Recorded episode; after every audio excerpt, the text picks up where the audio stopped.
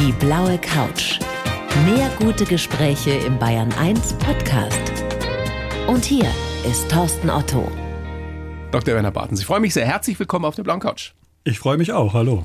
Wir haben gerade schon ein bisschen vorgeplänkelt, geplaudert, haben festgestellt, es muss zehn Jahre her sein, dass Sie das letzte Mal bei mir in der Show waren. Ja. Und wie das so ist mit alten weißen Männern, kommt uns das vor, als wäre es irgendwie vorvergestern gewesen, oder? Ja, höchstens drei, vier Jahre. Ja. Also wahrscheinlich war es zwischendurch nochmal, wir haben es beide nur nicht gemerkt. Gibt es da eine medizinische Erklärung dafür? Warum man immer denkt, es ist nicht so lange her? Naja, es gibt so dieses Zeitparadox, aber ich überlege gerade, ob das dafür überhaupt zutrifft, dass man, wenn viel passiert, dann vergeht die Zeit wie im Fluge. In der Erinnerung wird es dann ganz viel, im Moment fühlt es sich aber wenig an. Und umgekehrt, so ein langweiliger Tag, wo man zu Hause hockt, es regnet und es passiert nichts, kommt einem endlos zäh vor und er geht und geht nicht vorbei. Aber in der Erinnerung ist das ganz kurz, weil ja so wenig passiert ist. Also es ist immer umgekehrt zu dem, was passiert Ja. ist. Und Und das heißt, bei uns ist dann offenbar sehr, sehr viel in der Zwischenzeit passiert, sodass es uns so kurz vorkam. Absolut. Und das Tollste ist ja, wenn man die Zeit vergisst. Ja. Was man von Kindern lernen könnte oder sich da abschauen kann. Und was wir Erwachsenen ja verlernen mit der Zeit. Ja, da habe ich mich in den letzten Wochen aus anderen Gründen ganz viel mit beschäftigt, weil ich habe mich gefragt, wann das irgendwie einsetzt, dass man irgendwie so dieses, ich weiß noch, als Kind nachmittags Fußball spielen, keiner hat auf die Uhr geguckt, irgendwann hat eine Mutter zum Abendessen Irgendwann ist es dunkel. Genau. Und man wusste jetzt nicht, hat man zwei Stunden oder vier Stunden oder wie viele Stunden gespielt, gerade in Ferien. Man hatte auch kein Gefühl für, ach, in drei Wochen muss ich in die Schule. Aber irgendwann dann, und ich weiß nicht, ob das mit so einem Kalenderbewusstsein einsetzt oder dass man einfach immer mehr Termine hat, fängt das dann an. Und es gibt ja auch viele Leute, die schon Ende Juni dann sagen, oh Gott, jetzt werden die Tage wieder kürzer. Man merkt es ja noch nicht, aber man weiß es. Also so dieses Bewusstsein für die Zeit, die kommt, das kommt wahrscheinlich irgendwann erst in der Pubertät oder im frühen Interessant, dass Sie sagen, Sie haben auch erst drüber nachgedacht. Ich habe ja noch einen Neunjährigen zu Hause Ja. und der ist jetzt gerade so dabei, dass das losgeht, weil er jetzt eine Uhr hat und mit Stundenplan in der Schule in der dritten Klasse. Aber der ist zum großen Teil noch in dieser, in dieser zeitlosen Glücklichkeit. Ich glaube, das ist auch für das Thema, ich habe mich ja viel mit den Themen Glück und auch Liebe und Zufriedenheit beschäftigt und das ist eigentlich ein Merkmal davon. Wenn ich nicht merke, dass die Zeit vergeht und wenn ich mich auch nicht frage, wenn ich das auch gar nicht hinterfrage, so nach dem Motto, bin ich eigentlich jetzt glücklich? Das frage ich mich ja nicht, wenn ich jetzt gerade was mache, was mich total erfüllt. Man fragt sich ausfüllt. nur, wenn man es gerade eben nicht ist. Genau, Ja. genau. Und spannend wäre aber auch, ob der Neunjährige oder andere Neunjährige, ich habe ja das Gefühl, wenn jemand jetzt, sagen wir mal, ständig irgendwie Geigenunterricht und Chinesisch für Anfänger und so voll getimt ist schon als äh, ab Kindergartenalter, wahrscheinlich kommt das dann früher, weil die natürlich dann mit Terminkalender quasi Spannende Frage. groß werden. Weil damals, als wir uns das letzte Mal getroffen haben, vor zehn Jahren, ging es in Ihrem Buch um Glück, ne? Körperglück, also Körperglück, im Wesentlichen ja. eigentlich Psychosomatik, wie unser Wesen, unsere Einstellung, unsere Wahrnehmung, unsere Seele, unser seelisches Empfinden, auch unser Leid oder unser körperliches Befinden beeinflusst und krank machen kann, aber umgekehrt eben auch gute Gefühle gesund machen. Das war, glaube ich, der Untertitel, genau. Und jetzt sind Sie wieder da, weil Sie wieder ein großartiges Buch geschrieben haben, Lob der langen Liebe. Und es wurde Zeit, dass mal einer darüber ein Buch schreibt. Ja, Finde ich wirklich. Ja. Weil man ja schon fast so ein Exot ist, wenn man die Ansicht vertritt, dass das auch wirklich Spaß machen kann, lange verheiratet zu sein oder liiert zu sein. Ja, ich glaube, es ist ja auch so, also ich meine, sich akut verlieben, das kann jeder. Macht natürlich auch Spaß. Macht Spaß, geht schnell, aber das würden wir ja gar nicht auf Dauer aushalten. Also das ist medizinisch ein Ausnahmezustand. Da müssten wir irgendwann auf die Intensivstation, wenn wir ständig verliebt werden. Dieses Kribbeln, diese Schmetterlinge im Bauch, diese Unruhe, dieses manche können nicht essen, manche essen zu viel. Also wir müssen dann irgendwann in eine andere Phase kommen und das Zusammenbleiben auf Dauer, das ist ja die Kunst. Und das lässt sich auch, also man kann das natürlich psychisch und so beziehungstechnisch erklären, aber es lässt sich auch hormonell, medizinisch begründen. Also unsere Liebesbindungshormone, diese Leidenschaft am Anfang, Oxytocin und Dopamin und Serotonin und was alles eine Rolle spielt, das geht steil bergab von der ersten Verliebtheit. Nach 18 Monaten ist es schon ziemlich weit unten, nach vier Jahren auf dem Tiefpunkt. Da wird's kritisch. Carla Bruni sagt, schon nach drei Wochen ist das vorbei. Nun, das ist ja sehr individuell, glaube ich. Ja, gut, aber dieses Biochemische korreliert damit und das finde ich dann spannend. Und wenn man auf jüngere Beziehungen guckt, die Leute so zwischen 15 und 30, sagen wir mal, da trennen sich ja ganz viele nach vier, fünf Jahren, weil die dann, glaube ich, diesen Übergang aus dieser leidenschaftlichen, akuten Verliebtheit, man will ständig übereinander herfallen, sich anfassen, berühren und so weiter, den kriegen die nicht hin zu dem, was wir beide zu schätzen wissen, nämlich die lange, Genau. wärmende Beziehung. Es wäre mir ehrlich gesagt auch viel zu anstrengend. Oder? Ja, das klingt jetzt ein bisschen nach bequem. nein, nein, nein, nein, aber ich meine, dieses sich ständig neu verlieben und auch irgendwie hier eine Affäre und da ein Seitensprung. Ganz, ganz ehrlich, also ich will mich jetzt nicht als Apostel und als Heiligen hinstellen, aber das wäre mir echt zu mühsam. Naja, es ist mühsam. Das war aber vor 20 Jahren war es mir auch schon zu mühsam. Mhm. Es ist natürlich auch logistisch nicht leicht. Es ist, äh, es ist in vielerlei Hinsicht. Sprechen Sie da aus Erfahrung? Nein, nein, nein, nein, nein, nein. Es ist natürlich in jeder Hinsicht eine Herausforderung, aber ich habe versucht auch in dem Buch deutlich zu machen, lieber alte Liebe als neue Probleme. Also weil es ist ja, ich nenne das so toxische Zweifel und Tabufragen. Also viele in unserer Generation, wir sind beide so ganz knapp über 50, wenn ja. ich das verraten darf, die haben ja so, ich nenne das die mehrfach ungesättigte Stones-Generation, die immer das Gefühl hat, genug ist nie genug und mhm. ich will alles und die auch damit so quasi groß geworden ist, immer alles zu kriegen und sich nicht zufrieden zu geben. Und jetzt sitzt sie so selbstgefällig, auch sehr selbstbezogen und narzisstisch auf den Chefsesseln dieser Republik und Sie vielleicht. Nein, nein, ich natürlich nicht, aber äh, und will von allem sozusagen das meiste. Und wenn man dann anfängt, mhm. an die Liebe dieser Herausforderung, diese Fragen zu stellen und sagt, ist das überhaupt noch die richtige? Ist der überhaupt gut für mich? Habe ich was davon? Was macht sie? Was macht er? Was mich weiterbringt? Also so dieses, wie so eine Kosten-Nutzen-Bilanz, das ist eigentlich der sichere Weg ins Unglück. Also Lob der langen Liebe, das heißt, das entnehme ich Ihren Worten, Herr Bartens, Ihre Erfahrungen beruhen nicht nur auf theoretischen Untersuchungen, sondern sind aus praktischen Erfahrungen gespeist. Sie sind auch lange verheiratet. Ich bin seit 19 Jahren verheiratet jetzt, genau. Ich seit 17. Ah? Wissen Sie es genau noch? Datum? Ja klar, wissen ja, Natürlich, ich hatte erst kürzlich Hochzeitstag. Ich habe jetzt dann, denkst bald. 17. Am 17. Nein, habe ich den 17. Hochzeitstag. 17. Ja, ich hatte gerade den 19. Anfang Oktober. Ich weiß das Datum noch. Ja, genau. Ja, und das fand ich ja auch, das war auch ein spannender Anlass für das Buch. Es gibt ganz viele Bücher, die beschäftigen sich damit, wie kommt man zusammen, wie findet man den richtigen und wer passt zusammen, welche Matches und so weiter. Und dann habe ich gedacht, aber es gibt ganz wenig, und das wurde ich auch immer mal wieder auf Veranstaltungen, Lesungen oder so gefragt, was ist denn eigentlich so mit uns ab 45, 50 plus? Und wie ist das da denn so mit Sex, mit Liebe, mit Affären, mit Untreue, aber auch vor allen Dingen, wie hält man da die Partnerschaft frisch? Und dann hat mich noch verwundert, das ist eben auch ein neues Phänomen. Es gibt eine gute und eine schlechte Nachricht. Ehen halten jetzt in diesen Jahren im Durchschnitt 15 Jahre bis zur Scheidung. Also okay. wir haben schon das Wesentliche überstanden. Das war vor 30 Jahren. Um die Wiedervereinigung war das nur zehnhalb Jahre die durchschnittliche Dauer einer Ehe. Erklärung? Es dauert länger. Ja, im Moment. Das ist nur der erste Teil der halbwegs guten Nachricht. Aber die schlechte ist, dass danach die Scheidungen massiv zugenommen haben. Also diese Silver Divorces oder Grey Divorces sagt man. Also die grauen Scheidungen, die Scheidungen von Leuten, die über 50 sind. Weil dann eben oft noch so diese diese Anspruchshaltung da ist, diese Überfrachtung, das muss immer noch sozusagen jetzt das rosarote Wonnebad der Emotionen und der Begeisterung und der Leidenschaft sein. Ja, und unsere Eltern haben wahrscheinlich in dem Alter gesagt, jetzt kann ja eh nichts mehr kommen. Naja, die haben auch vielleicht eher so eine Genügsamkeit, Zufriedenheit und Sicherheit gehabt und nicht dieses sozusagen, also ich habe ja am Anfang eine rosarote Brille, mit dem ich den Partner sehe. Das ist ja, also ich überschätze eigentlich alles. Ich habe die schönste Frau, die intelligenteste, die attraktivste, die äh, Natürlich. charmanteste. Wir alle, Sie ja wahrscheinlich auch. Ja, bis heute. Genau. Und das lässt dann ja nach. Aus dieser rosaroten Brille wird eine grau getönte oder eine dunkle. Wird manchmal so. Bei ich finde, es ist so ein, so ein, Wechselbad der Gefühle über die Jahre. Na, ich beschreibe jetzt natürlich nur die, die Richtung Scheidung gehen ah, und sich trennen. Ja, dazu gehören wir natürlich nicht. Da, wir natürlich nicht, genau. Und dann fängt man an, das, was man anfangs charmant und liebenswert fand, plötzlich total blöd zu finden. Also es gibt diesen netten Spruch von Tucholsky. Sie ließ sich bei Zeiten von ihm trennen, weil er Witze um die entscheidende Nuance zu langsam erzählte. Wahrscheinlich fand sie ihn am Anfang total charmant und witzig, toller Unterhalt. Vielleicht sogar gerade wegen dieser Macke. Gerade deswegen. Dann wird diese charmante Eigenschaft plötzlich zur Gewohnheit, zur Routine und dann zur Macke, zum Ärgernis. Und dann ärgert man sich darüber. Es ist eigentlich, der oder sie hat sich nicht verändert. Nur die Wahrnehmung, wie wir den anderen sehen, das hat sich verändert. Mhm. Und das haben wir selber im Kopf. Das können wir mit der PR-Abteilung zwischen unseren Ohren selber beeinflussen. Wie hat sich denn Ihre Ehe in diesen Corona-Zeiten verändert? Oh, das, ist ja, das ist ja ein Thema, worüber, glaube ich, auch im Freundesbekanntenkreis viel geredet wird, was das mit uns gemacht hat. Dass wir ja mehr auf uns selbst, auf die kleine Familie zum Teil zurückgeworfen waren. Und ich habe das Gefühl gehabt, da ist in vielen Familien viel passiert, im Positiven wie im Negativen. Ja, ich glaube, es hat bei einigen Paaren als Brandbeschleuniger gewirkt, dass die dann gemerkt haben, gerade wenn sie vielleicht öfter zu Hause waren, der Stress größer war, oh Gott, das halte ich wirklich nicht mehr aus und das dann dazu genutzt haben, sich zu trennen.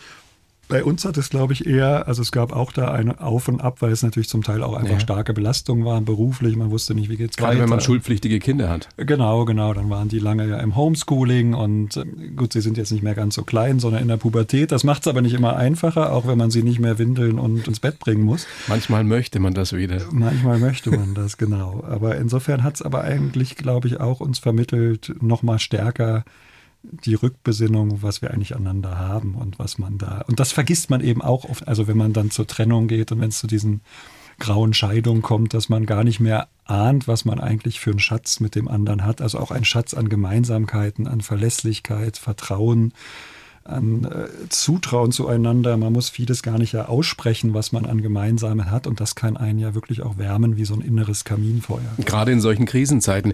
Ja. Ich hatte das Gefühl oder habe immer noch das Gefühl, dieses komische Virus bringt in vielen Menschen das Beste und das Schlechteste zum Vorschein. Ja, das trifft es perfekt, weil das ist, glaube ich, auch, das sehen wir politisch. Ich meine, wo ist jetzt Europa? Jedes Land starrt wie in so einer Nationenwertung bei den Olympischen Spielen auf die Zahl der Infizierten und Todesfälle und klopft sich auf die Schultern, wenn es gut bei abschneidet. Und genauso sehen wir das in Miteinander. Also teilweise habe ich jetzt auch unglaubliche Aggressionen oder Wut oder sonst wie erlebt. Natürlich aus dem Gefühl der Überforderung. Der Angst heraus. Angst, Überforderung, was auch immer und Egoismen. Das können wir natürlich jetzt auch drüber diskutieren, diese Partygeschichten, die jetzt die Infektionen wieder nach oben treiben, was übrigens, das muss ich unbedingt loswerden, nicht nur die 20-Jährigen sind, sondern das sind genauso die vermeintlich lässigen 50-Jährigen, die meinen, naja, ist doch nicht so schlimm und so. Also, ja, es sind auch die Älteren oder ganz genau. Alten, die sagen, ich habe doch schon den Krieg überlebt ich lasse mir doch jetzt von so einem Virus nichts vorschreiben. Ja, was ja zum Teil auch nachvollziehbar ist. Das ist einerseits vielleicht so persönlich nachvollziehbar, aber die sind trotzdem, glaube ich, nicht die, die dann so die Treffen in großen Gruppen Nein, dann mitmachen. Und da gibt es, glaube ich, auch, in, wie gesagt, auch bei den 40, 50, 60-Jährigen doch noch erstaunlich viel. Mein Eindruck ist auch, es gibt eine wachsende Minderheit von Menschen, die sagen, jetzt haben wir doch schon ein bisschen Erfahrung mit dem Virus und haben gelernt, es ist für die allermeisten von uns mit großer Wahrscheinlichkeit nicht tödlich. Also habt euch doch nicht so. Und die werden dann leichtsinnig. Ist das die Erklärung dafür, was gerade passiert, dass die Zahlen wieder steigen? Das ist irgendwie ein komplexes Thema, was viele Facetten hat. Das eine ist, ich glaube, die Leute haben einfach so eine, mir reicht's. Es ist jetzt genug. Ich will nicht mehr. Dieser Mist soll jetzt endlich mal aufhören, wie so ein trotziges Kind. Aber das Blöde. Die Kinder, die, kleine Kinder, die, die die Hand vor Augen ja, halten und ja. dann denken, man sieht sie nicht. Aber dummerweise hört das Virus nicht darauf. Das hat ja jetzt kein Ziel, keinen Sinn, keinen Zweck, keinen Verstand. Aber so dieses, nee, jetzt nicht nochmal. Auch so dieses trotzige, nee, wenn ihr jetzt nochmal anfängt, irgendwas dicht zu machen, da machen wir nicht mit. Das ist das eine. Dann haben wir, glaube ich, immer noch nicht gelernt, das mit diesem Zeitverzug. Also wir haben die Zahlen von heute oder jetzt von den letzten Tagen ein Rekord nach dem anderen, wenn man das Wochenende ausnimmt, wo ja weniger gemeldet wird. Das ist ja immer noch so mit diesen 10, 14 Tage Zeitverzug. Wir haben jetzt die Zahlen von vor 10 Tagen, zwei Wochen. Wenn alle sagen, ja, aber ist nicht so schlimm, die Intensivstationen, die sind ja noch nicht so voll wieder. Die füllen sich schon. Es sind jetzt schon doppelt so viele wie noch vor zwei, drei Wochen. Und das ist ja dann wiederum ein Verzug von drei, vier Wochen, bis die Leute so schwer krank sind, dass sie auf Intensiv müssen oder gar sterben. Und aus diesen rückblickenden Zahlen, die wir mit heute verbinden, wollen wir dann wiederum Prognosen für in zwei Monaten und für den Weihnachtsmarkt. Was machen. natürlich nicht geht. Das geht nicht. Und dann gibt es noch dieses, das finde ich immer wieder toll, dieses Stichwort Präventionsparadox. Ist ja ein schwer zu erklärender Begriff, ein bisschen sperrig. Das heißt ja einfach, die Erfolge, dass Deutschland so gut durch die Krise bisher gekommen ist, durch die Pandemie, die sind ja darauf zurückzuführen, dass sich so viele Menschen so vernünftig verhalten haben. Und wenn wir daraus dann sagen, naja, war doch gar nicht so schlimm, war alles übertrieben, dann ist das so, als ob ich mit dem Regenschirm bei Regen rausgehe komme nach Hause, bin ich nass geworden und sage, hat doch gar nicht geregnet. Ganz klar, aber welche Rolle spielt es, und ich provoziere jetzt auch mal ein bisschen, dass die Politik und auch Teile der Medien, es gibt ja die Medien sowieso nicht, aber wir Journalisten zum Teil vielleicht nicht so gut kommunizieren, wie wir es tun sollten. Und die Maßnahmen auch nicht so gut erklären und vielleicht auch manchmal Aktionismus vorspiegeln und vielleicht auch manchmal Panik verursachen, wo wir es gar nicht wollen. Ja, aber dazu muss man einfach auch sagen, manche Dinge sind nicht unbedingt kompliziert zu erklären, aber man muss sich darauf einlassen. Es ist nicht mit einem Satz gesagt. Und natürlich war jetzt diese Runde im Kanzleramt bei Frau Merkel mit dem Ministerpräsidenten die war jetzt relativ vage und hat relativ wenig Erfolge gebracht. Ja, aber da kann man auch sagen, die Botschaft insgesamt ist ja klar. Reißt euch wieder mehr zusammen, achtet mehr auf die Regeln. Es kann sonst dramatisch werden. Und da brauche ich jetzt nicht Mama oder Papa Staat, die mir in jedem Winkel vorschreiben, was ich zu tun und zu lassen habe. Aber das, das wollen natürlich viele. Aber viele, ja viele fragen sich jetzt, warum schreiben Sie uns das dann nicht gleich vor? Warum sagen ja, Sie nicht, wir müssen es tun? Einerseits gibt es die Sorge, oh Gott, unsere Freiheitsrechte werden beschränkt, was ich ehrlich gesagt für ziemlich große Nummer halte, das so rauszuposaunen. Wir dürfen noch alles, wir sind sehr demokratisch, alle dürfen demonstrieren, auch die absurdesten Meinungen sagen. Und gleichzeitig, man pocht so auf seine Freiheitsrechte, gleichzeitig will man wie so ein irgendwie autoritätsgläubiges Kind, sag mir, was ich darf und was erlaubt ist und was ich nicht darf und am besten noch zu Hause und in jedem Winkel. Die Botschaft ist doch klar, achtet wieder auf Abstand, Hygiene, Masken, genügend Lüften, große Gruppenveranstaltungen meiden und so weiter. Wie gehen Sie im Bekanntenkreis mit Menschen um, mit denen Sie solche Diskussionen führen müssten? Wie sinnvoll das alles ist, wie gefährlich das Virus ist und so weiter. Die haben wir ja alle erlebt in diesen Zeiten. Diskutieren ähm, Sie oder sagen Sie, komm, lass? Also die erste Frage ist, willst du dich wirklich darauf einlassen und hören, was ich zu sagen habe? Und dann fange ich an, sozusagen Punkt 1, dieser unsägliche Grippevergleich. Und das dauert dann vielleicht ein, zwei Minuten und dann kann ich erklären, warum eben Corona gefährlicher ist als eine Grippe. So. Und dann will ich aber auch dann wissen, okay, woher hast du das? Wie kannst du es belegen?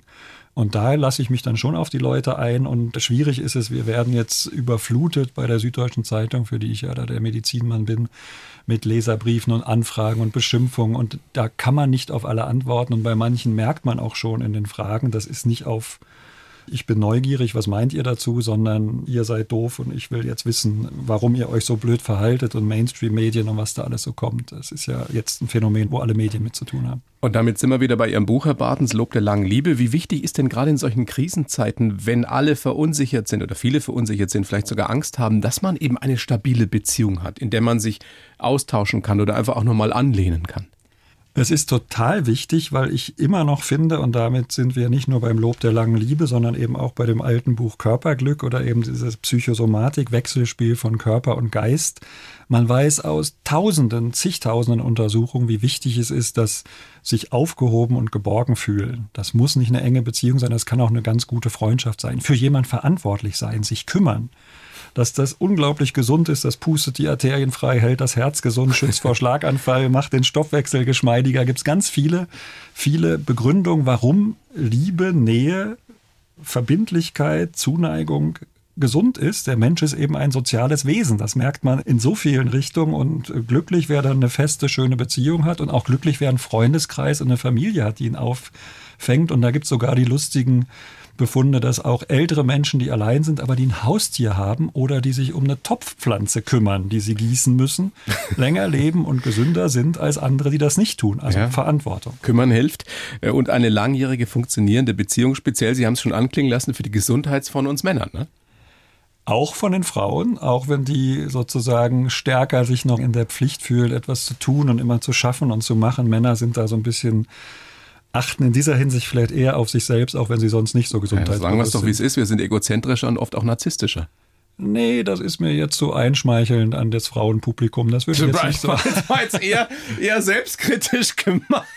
Ich wollte ja, ja, jetzt genau. aber niemand sich einschleimen. Selbst, sich selbst schlecht machen, damit die Frauen sagen, oh, der ist aber reflektiert und kennt die Männerrolle. Ganz schön clever. Nee, aber würden Sie das nicht unterschreiben? Dass das schon ein, eher ein Männerthema ist? Egozentrik, Narzissmus?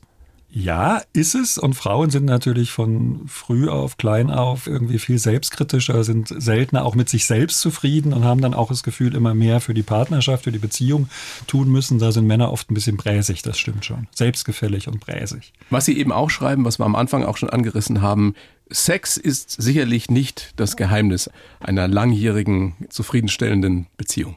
Zumindest nicht auf Dauer. Ja, Sex wird leider, muss man sagen, Sex wird überschätzt. Und Sex ist vor allen Dingen kein Gradmesser jetzt für die Intensität einer Beziehung. Kannst du gerade hören, wie uns Menschen jetzt lauschen und sagen, der hat doch keine Ahnung. naja, äh, ich könnte jetzt natürlich dröge mit Statistik kommen oder mit Lebenserfahrung. Nein. Also es ist so, dass es, und da sind wir wieder bei den Hormonen vom Anfang die Leidenschaft, die Liebe, auch das Verlangen nach Sex lässt einfach mit den Jahren nach. Und wenn mit es den dann, Jahren oder mit dem Alter? Mit den Jahren, die man in einer Beziehung zusammen ist. in neuen Beziehungen ist das natürlich auch bei 40, 50, 60-Jährigen wieder so frisch wie am ersten Tag und mit 20, wenn der Körper denn mitmacht. Ähm, Gibt ja also, Hilfsmittel. Ähm, also die wir natürlich nicht nötig haben, aber die auf dem Markt sind. Äh, wie auch immer, genau. Also das lässt jedenfalls nach. Und wenn man dann äh, nach 10, 15, 20 Jahren Beziehung noch total oft Sex hat, dann gehört man entweder zu den vielleicht glücklichen Ausnahmen oder es ist eine emotional extrem instabile Beziehung, wo das also ständig als Liebesbeweis eingefordert wird. Dieses also nach dem Motto, und Versöhnen. Ja, oder so nach dem Motto, wenn du mich noch liebst, zeig mir, dass du mich noch liebst und geh mit mir ins Bett. Und das ist natürlich kein gutes Zeichen, weil das eben so von so einer Achterbahn der Gefühle eigentlich äh, dann dafür spricht. Mhm, aber ganz unwichtig ist es auch nicht, oder? Oder gibt es glückliche weiß, Beziehungen, in denen über viele Jahre körperliche Nähe gar nicht stattfindet? Die gibt es, aber das sind doch eher wenige. Man muss aber auch sagen, dass zwischen Mitte 40 und Mitte 50, also Wechseljahreszeit bei den Frauen und äh, Midlife Crisis bei Männern und Frauen, typischerweise in diesem Alter, dass da die sexuelle Zufriedenheit eigentlich am geringsten ist bei Paaren in Deutschland. Und dass es danach, wenn man denn gesund ist und munter, dass es danach wieder bergauf geht. Und das ist natürlich auch so ein, so ein völlig falsches Ideal ist, was uns da die bösen Medien, zu denen wir ja beide gehören, und die Werbung vorspielen. Sex wird ja immer nur mit jungen, makellosen Menschen und Körpern verbunden. Dabei haben auch 60-Jährige und 70-Jährige und auch Ältere noch erstaunlich oft und schönen Sex. Gibt aber wenig darüber zu lesen, wenig darüber zu sehen. Ja, da gibt's die sehr, sehr lustige Erklärung, auf die ich gestoßen bin. Es ist wenig erforscht, weil natürlich auch Forscher sind meist junge Leute, die sich nicht vorstellen wollen, dass ihre Eltern Sex gehabt haben. Das ist aber auch eine schlimme Vorstellung. Und deswegen wird das weniger erforscht.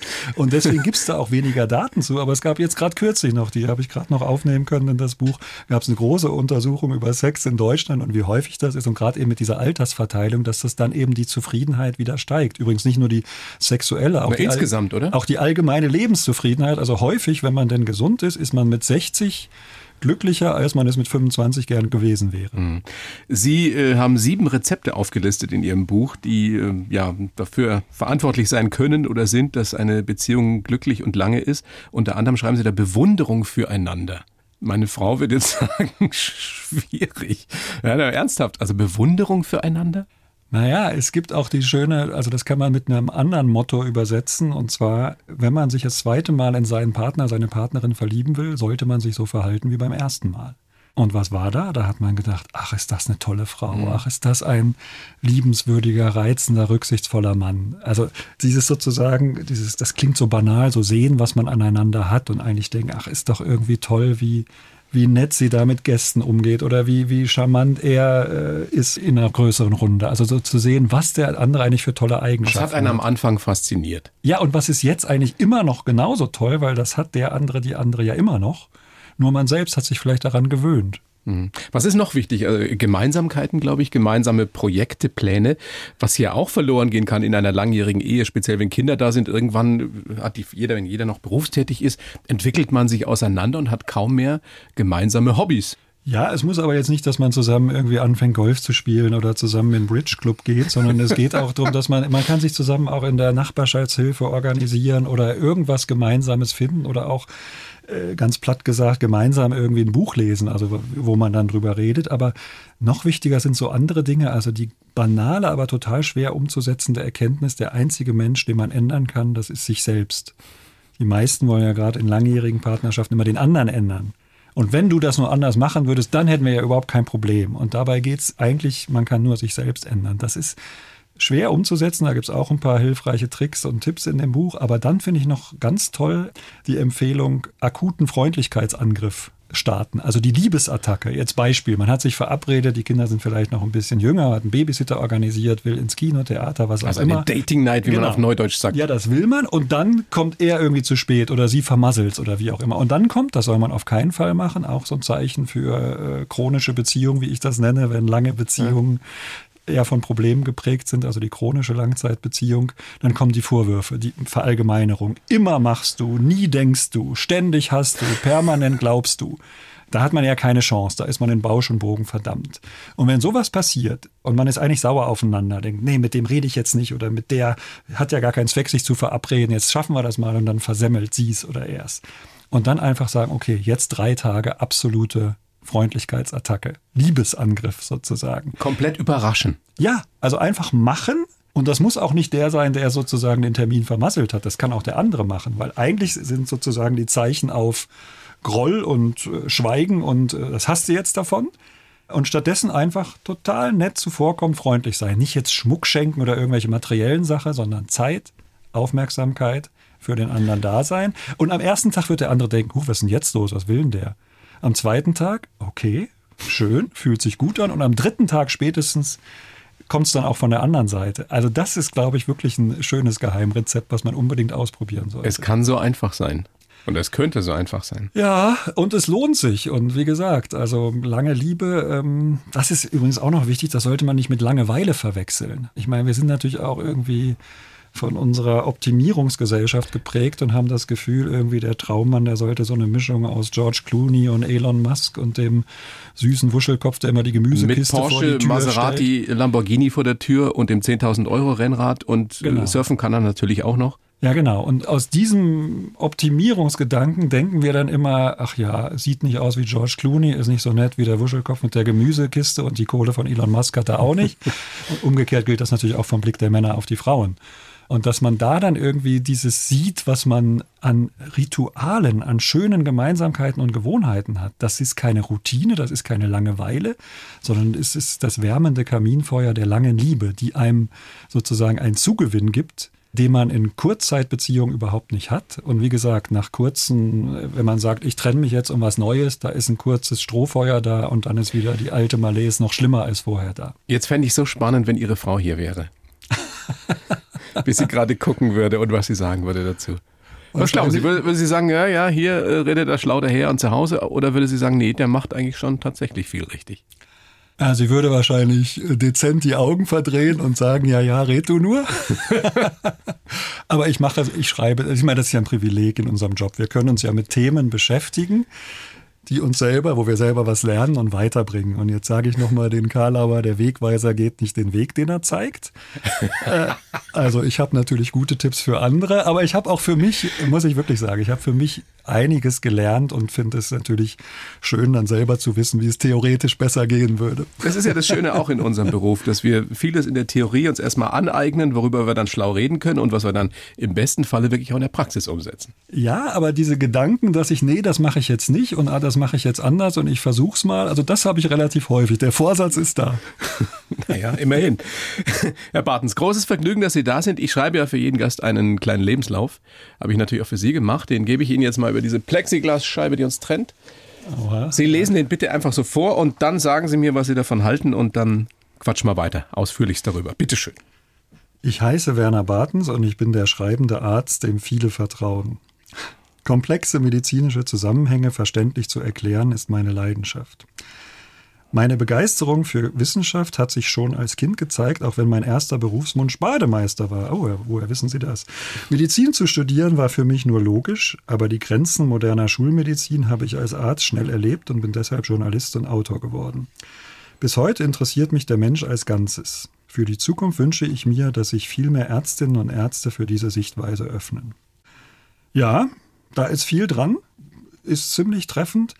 Meine Begeisterung für Wissenschaft schon als Kind gezeigt. Da stellt man sich jetzt so einen Nerd mit Chemiebaukasten vor, das war ich nicht. Sie waren Sportler.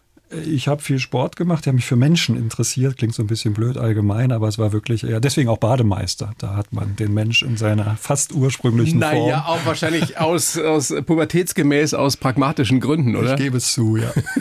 ja. ja. Und ich war, ich war länger im Schwimmverein, ich war einfach gern, bin gern im Wasser, war gern im Wasser. Aber es war wirklich ein Berufswunsch? Also nicht nur so eine schöne Geschichte, die man gerne erzählt, sondern Sie wollten wirklich Bademeister werden? Naja, also erst wollte ich mit sechs, sieben Jahren Autofabrikdirektor hieß das, habe ich auch dann. nachvollziehbar. Ja, ich habe mit Autos gespielt und wollte viele Autos haben. Und dann kam schon relativ bald der Bademeister, weil ich dachte, diese teure Jahreskarte im Freibad, die haben natürlich meine Eltern bezahlt, aber 50 oder 60 Mark, das waren natürlich irgendwie unglaubliche Summen.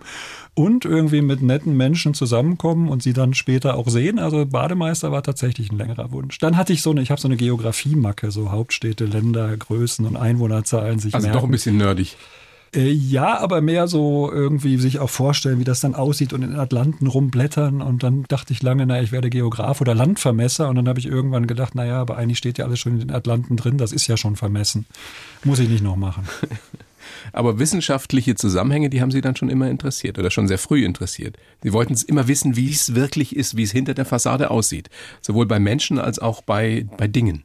Das stimmt, aber das bezog sich aber genauso auf Politik und Geschichte. Ich habe ja auch so ein, das klingt jetzt wieder ein bisschen nerdig, so ein Doppelstudium gemacht, Medizin und aber auch Geschichte und Germanistik und das auch abgeschlossen, dieses geisteswissenschaftliche okay. Studium, weil ich eigentlich immer viel interessanter fand. Also okay, Medizin, wir reden jetzt ganz viel über Übergewicht und über Traumfigur.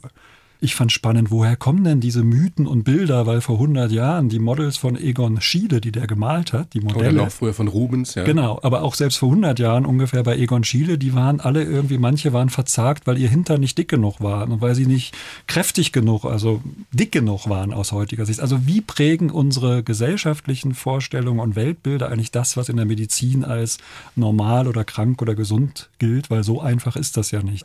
In der Psychiatrie sowieso nicht, was gilt als verrückt, was als als normal, aber mhm. auch mit Übergewicht, mit Schönheitsidealen.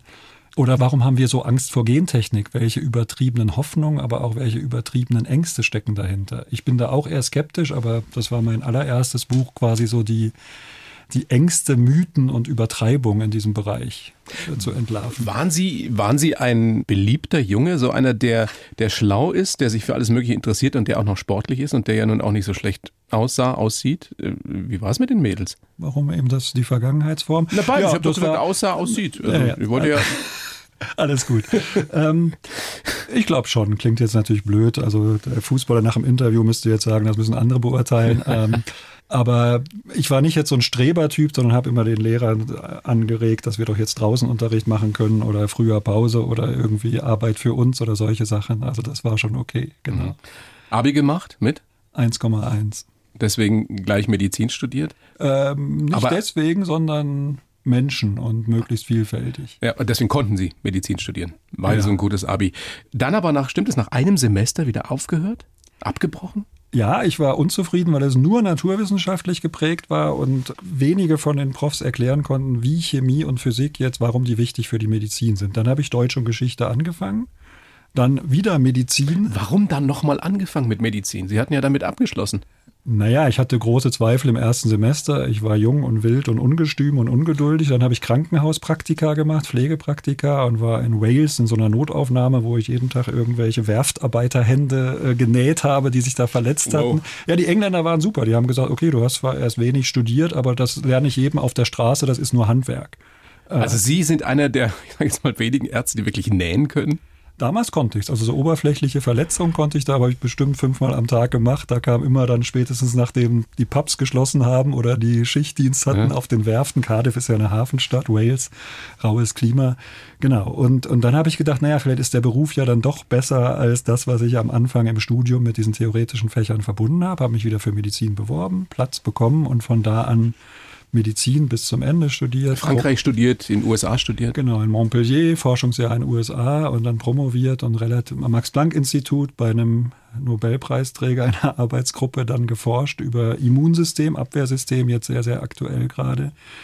Äh, genau, und parallel das Geschichts- und Deutschstudium abgeschlossen und dann noch eine Zeit als Assistenzarzt gearbeitet. In Würzburg, Freiburg und dann Immunbiologie gemacht in Freiburg. Genau, genau das war dieses Forschungs, ja. äh, Forschungszeit. Jetzt werden viele, die uns lauschen, sich fragen, warum ist so ein guter Typ, der offenbar auch noch schlau ist, nicht ein fantastischer Arzt geworden? Warum hat er irgendwann gesagt, ich will es nicht? Es hatte zwei Gründe. Das eine war, ich hatte das Gefühl, man entwickelt sich also ich, ich mag die Menschen sehr. Ich habe, glaube ich, wirklich wenig Dünkel und ich mag es, Geschichten zu hören oder mit den Leuten in Kontakt zu kommen. Ich bin auch auf einem Dorf aufgewachsen, bäuerliches Umfeld.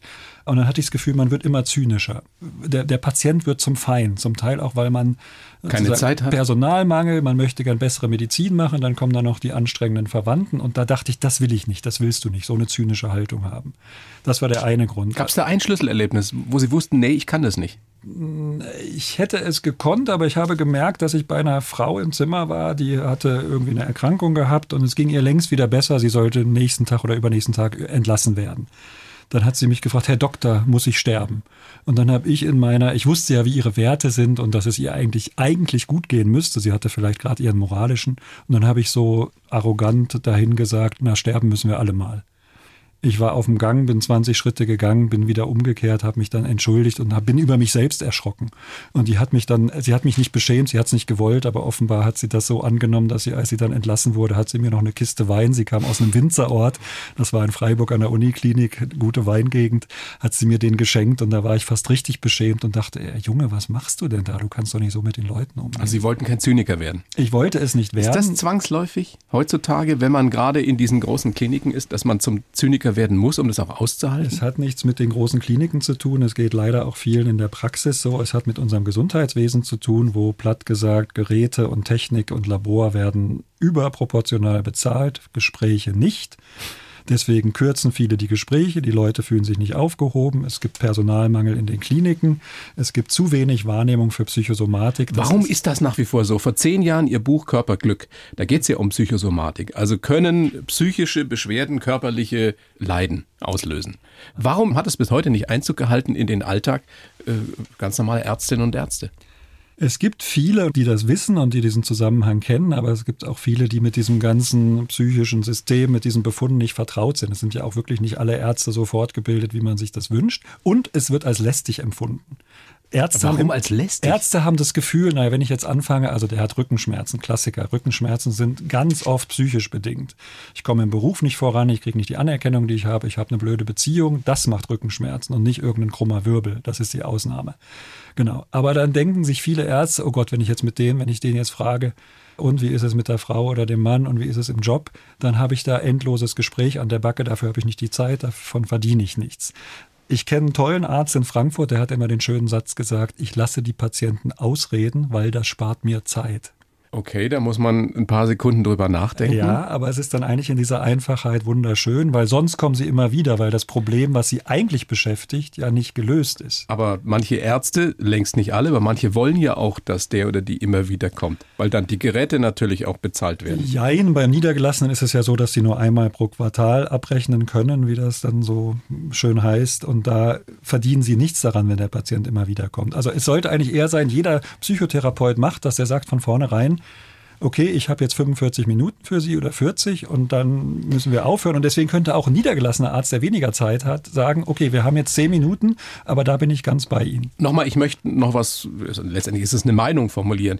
Ich glaube und ich bin sicher, dass es im Beruf des Arztes, der Ärzten genauso ist wie in jedem anderen Beruf. Es gibt ein paar wenige sehr, sehr gute, es gibt ein großes Mittelmaß und es gibt aber auch einen gehörigen Prozentsatz von Menschen, die diesen Beruf nicht ausüben sollten. Und der Unterschied zu dem des Moderators oder vielleicht auch des Bäckers ist, da sterben keine Menschen, ja, wenn ich scheiße bin oder der Bäcker äh, schlechte Semmeln macht. Ja, aber dann hört keiner zu, das will man ja auch nicht. Ja, ja, nur ich, ich, will damit nur sagen, deswegen ist vielleicht die Kritik auch ein bisschen, bisschen vehementer. Das stimmt, aber ich würde Ihnen trotzdem Ärzten, widersprechen. Sind, ja. Es gibt, glaube ich, überproportional viele Ärzte, die sich wahnsinnig Mühe geben, die sich aufreiben, die so ein bisschen Helfersyndrom haben, ja. die Selbstausbeutung betreiben und darauf spekuliert ja auch das System, dass es Ärzte gibt, die so selbstlos sind und ständig Überstunden machen in Kliniken und auch in Praxen. Und ich glaube, einerseits stimmt es, es gibt überall gute, Mittelmaß und schlechte. Und übrigens schlecht heißt nicht unbedingt ein gutes Abitur. Also, also auch ein schlechtes Abitur macht keinen guten nicht Arzt. unbedingt, nein. Aber, aber Empathie unter anderem. Genau, aber es ist trotzdem, es gibt so viele falsche Weichenstellungen im Gesundheitswesen und die verleiden auch den idealistischen, den guten Ärzten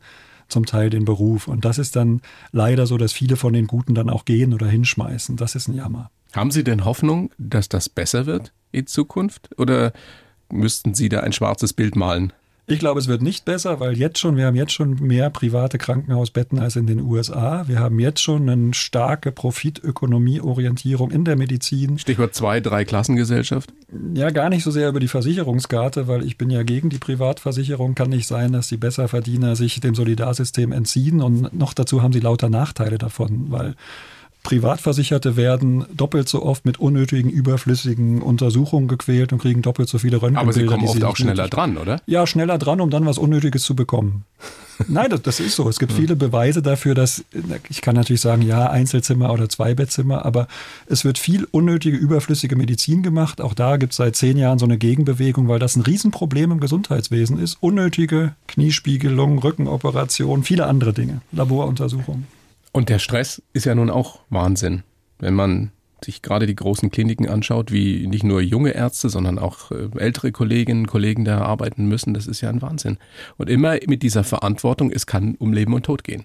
Ja, und dann eben eine politische Weichenstellung, die nicht im Sinne der Patienten ist. Das muss man ganz klar sagen. Ich glaube, Jens Spahn macht jetzt in diesen Pandemiezeiten vieles richtig, sonst macht er vieles falsch. Es ist eine stärkere Profitorientierung. Diese IT-Umstellung in den Praxen ist ein Riesenchaos. Da profitiert nur die IT-Industrie. Patienten haben nichts davon. Ärzte sind genervt. Es funktioniert nicht. Auf den neuen Gesundheitskarten ist außer dem Namen nicht viel zu erkennen. Es ist, also die Medizin ist eben nicht eine Industriebranche wie die Schraubenindustrie oder eben, die Automobilindustrie. Es dürfte oder es darf nicht nur um Profit gehen. Aber es ist wesentlich danach ausgerichtet und das ist seit, äh, ich habe das damals geahnt, als ich in der Klinik war, aber natürlich noch nicht so verstanden. Das ist seitdem so viel schlimmer und schlechter geworden. Also das ist wirklich ein Jammer und ich bin da leider nicht sehr optimistisch. Gibt es Statistiken darüber, wie glücklich und langjährig die Beziehungen von Ärztinnen und Ärzten sind? Es gibt natürlich dieses typische Chefarzt-Syndrom. Sie hält ihm den Rücken frei, bis er dann endlich Chef ist und dann sucht er sich irgendwie eine jüngere, neuere. Das gibt es. Klischee. Aber um zu meinem Lob der langen Liebe zurückzukommen, insgesamt ist es spannend, dass bei diesen grauen Scheidungen über 50 die Frauen sagen häufiger, ich trenne mich, ich will nicht mehr. Warum? Äh, da, klare Statistiken für Deutschland. Naja, die Frauen sind dann oft so, die haben ausgehalten, stillgehalten, okay. durchgehalten, bis sagen, die Kinder so 15, 16, 18 sind. Er ist selbstgefällig, bräsig auf dem Sofa und sagt, oh, passt schon so. Und sie sagt, das kann doch nicht alles gewesen sein. Ich habe jetzt irgendwie hier 10, 12, 15 Jahre gerödelt, jetzt will ich auch mal was von meinem Leben haben. Und wenn er nicht mitmacht, dann okay dann war es das. Also es geht häufiger von Frauen aus. Insofern ist dieses Chefarzt-Klischee vielleicht auf die Medizin begrenzt. Und ich habe jetzt keine Statistik von Medizinern speziell im Kopf, aber da gibt es andere erschreckende Statistiken, dass sie häufig sehr unzufrieden mit ihrem Beruf sind und ihren Kindern nicht zum Arztberuf raten würden. Hat jetzt nichts mit Liebe und Beziehung zu tun, aber von wegen der Beruf mit dem höchsten Sozialprestige, mit dem höchsten Ansehen, ist er immer noch aber mit einer großen und wachsenden Unzufriedenheit derer, die ihn ausüben. Noch höher ist das Prestige nur, wenn man der Medizinexperte der Süddeutschen Zeitung ist. Na, wenn Sie das sagen. Und erfolgreicher Bestsellerautor wie Dr. Werner Bartens. Herr Bartens, großes Vergnügen, dass Sie da sind. Hat mir selber sehr ja, viel Spaß gemacht. Mich daran erinnert, wie viel Spaß das macht, mit Ihnen zu sprechen, nachdem es ja schon zehn Jahre her war. Bedanke mich sehr. Sag gerne Ihr Buch, Ihr neues Buch Lob der langen Liebe, wie sie gelingt und warum sie unersetzbar ist. Und zwar nicht nur für uns Männer. Vielen, vielen Dank. Hat viel Spaß gemacht.